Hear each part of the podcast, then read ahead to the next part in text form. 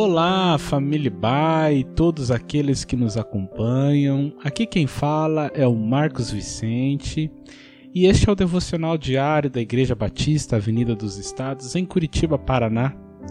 Hoje é terça-feira, dia 26 de janeiro de 2021. Nessa semana, o tema das nossas meditações tem sido Usando as Palavras em Favor de Dias Melhores. E o texto para nossa reflexão no dia de hoje está em Tiago, capítulo 3, dos versos 4 ao 6. Diz assim: Tomem também como exemplo os navios. Embora sejam grandes e impelidos por fortes ventos, são dirigidos por um leme muito pequeno, conforme a vontade do piloto. Semelhantemente, a língua é um pequeno órgão do corpo, mas se vangloria de grandes coisas. Vejam como um grande bosque é incendiado por uma simples fagulha.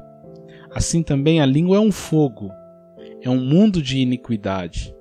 Colocada entre os membros do nosso corpo, contamina a pessoa por inteiro, incendeia todo o curso de sua vida, sendo ela mesma incendiada pelo inferno.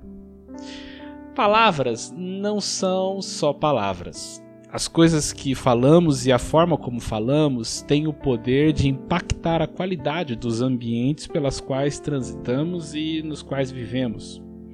Não importa se são poucas ou muitas as palavras pronunciadas, e nem se foram ditas de uma forma reativa ou não intencional. O fato é que elas têm o poder de influenciar de forma determinante o estado do ambiente onde são pronunciadas.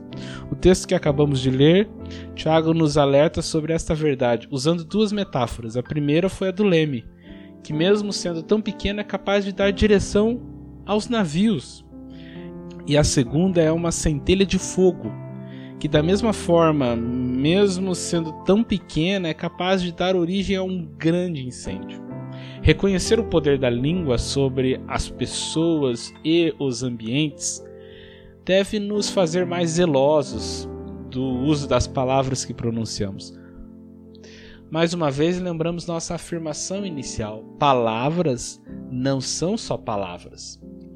Com elas, podemos edificar um ambiente de convívio saudável e favorável à vida, ou, ao contrário, um ambiente favorável à morte.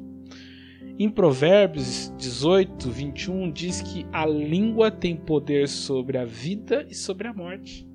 Portanto, diante do que nos ensina a palavra de Deus, vamos estar mais atentos à forma como esse poder da nossa língua está afetando as pessoas e os ambientes à nossa volta.